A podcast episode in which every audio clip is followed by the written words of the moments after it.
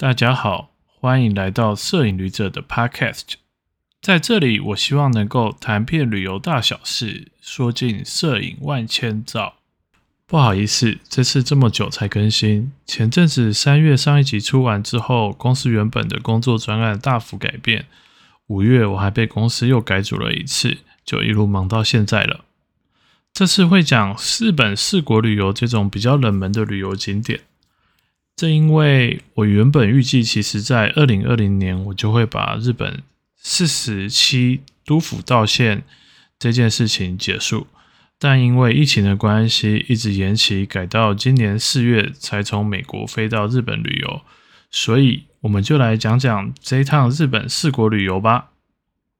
说来有一点不好意思，对四国的执念是因为小时候喜欢的一个明星叫做广末凉子。他其实在高知长大的，一直想说要去走走看看，但是四国的交通一直以来都是一个很痛的点，连在台湾的时候都没有机会去走走，然后放到现在到美国工作居住了以后，才去走完了这个四国。虽然说台湾有华航直飞香川县的高松机场，长龙和日航有直飞。爱媛县的松山机场，但是毕竟这三间航空的机票价位都比较高一点，所以从台湾出发的话，也许可以走联航到福冈或者是关西机场，然后转海路，像是和歌山可以到德岛，关空可以到神户港，再转到高松，北九州或广岛可以直接接到松山等等。对于美国。或其他国家出发的人，因为直飞的机场选择上面，剩下大概就是东京的两个机场，或是关西，总共三个机场。除非是夏威夷，还会多札幌、名古屋、福冈等等机场。这时候，如果你购买日航或全日空，可以延伸段，大概两千元台币上下，就可以让你转一次机到日本任何一个机场。如果大家和我一样喜欢到处跳都市的人，除了稍微昂贵的租车和准备涨价 JR Pass 以外，不妨也可以考虑利用飞机。除了上面的延伸段的做法，日航的 Japan Explorer Pass 或是全日空的 Experience Japan Fair 则是五千五百日币到一万一千日币的特价票，尤其是对飞往日本东北几乎均以五千五百日币的票价是非常有竞争力的。接下来我就来提提我这一次。日本四国旅游的规划吧。由于我是从美国出发，必须很早判断赏樱的日期和预约机票。很不幸的，今年樱花早开了非常的多，至少有一到两个星期，所以我没有看到太多樱花。而且出发之前还是把全部的行程都改了一次。但是我觉得这趟旅行还是相当不错的。尤其是用美国信用卡赚到了点数，换了全日空的头等舱去日航的商务舱回九个小时左右的飞行时间，能好好的休息也是相当重要的。我这次入境是东京羽田机场，排队感觉还是比疫情前长一点。离境是东京成田机场，从旅馆出发的立木金巴士是我离开那一天才重开的。不然差点要带着很重的行李到地下铁去搭车了。东京的部分，相信很多人都非常熟悉了。我的固定行程是一定会去浅草寺拜一下，盖个足印。一直以来都觉得浅草观音签很灵验，所以还会求个签。我喜欢这附近的浅草布丁、龟石铜锣烧。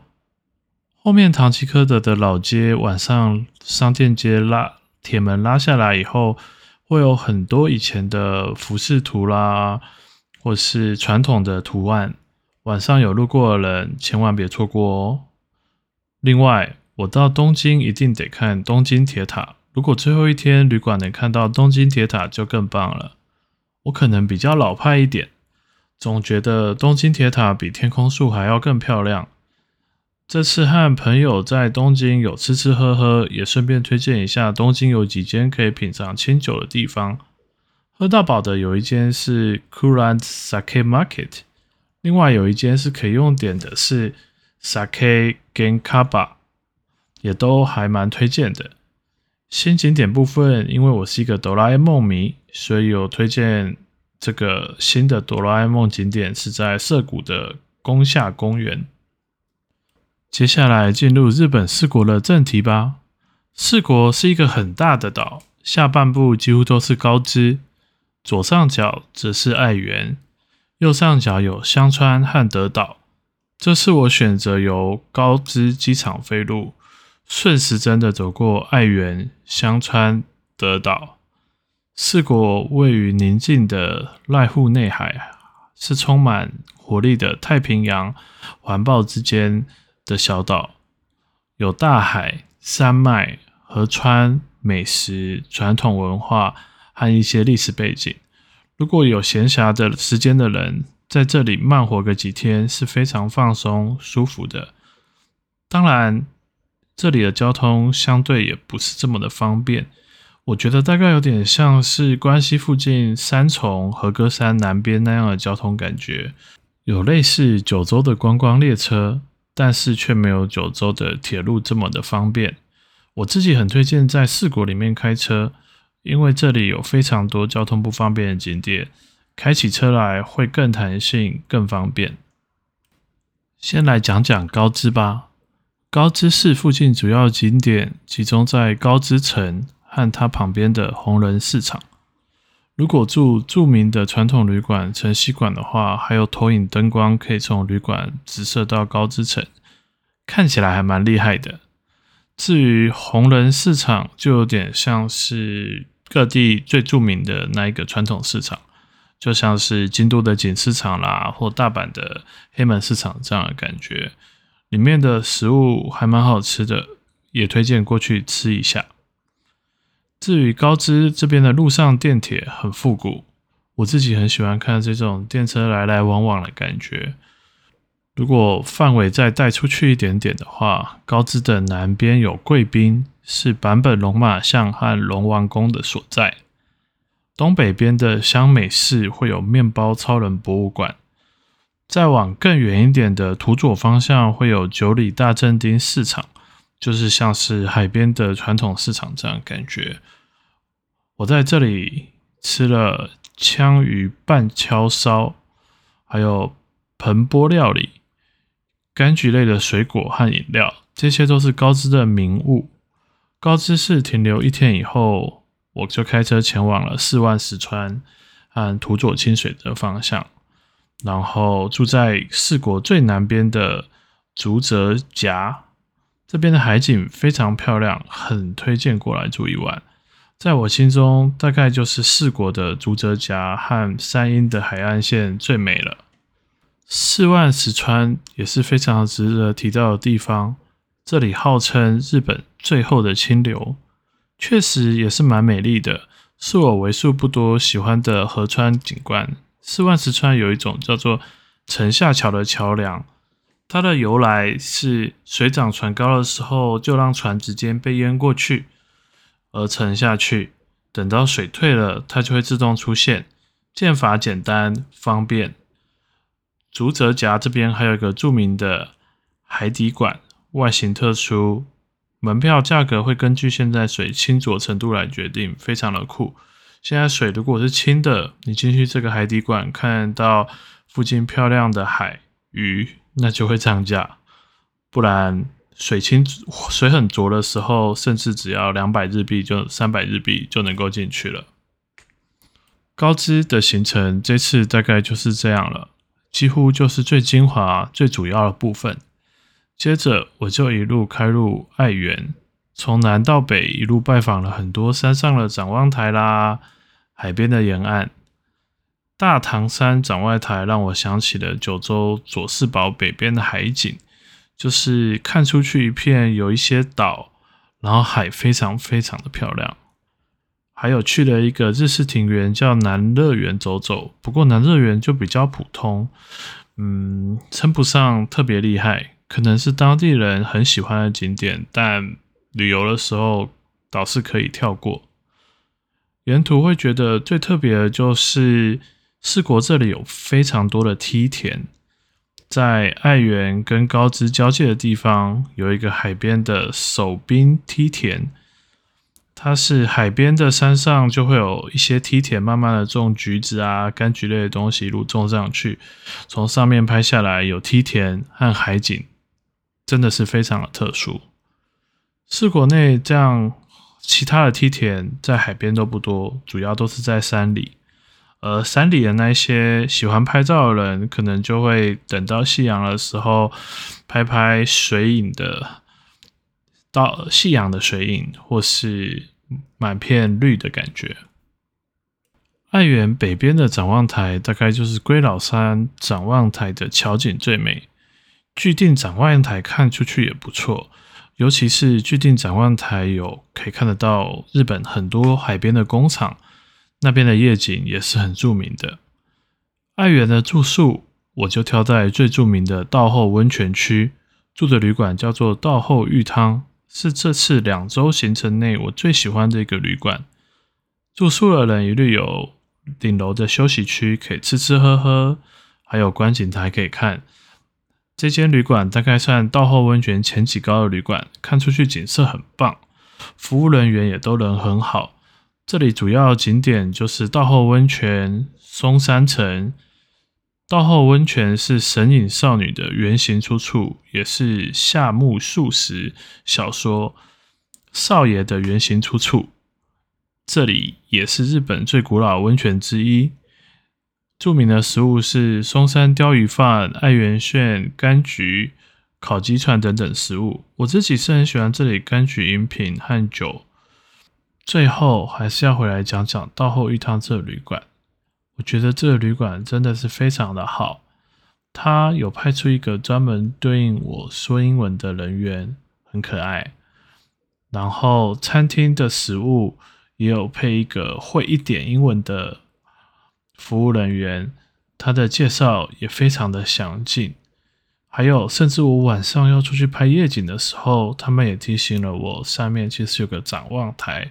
应该是附近拍夜景最漂亮的地方了，而确实，一般的旅馆服务人员说的好看夜景，都不一定是很好看的夜景。但是到后玉汤的服务人员这次是正确的，他们顶楼的夜景确实很棒。爱媛县的介绍大概就到这里吧。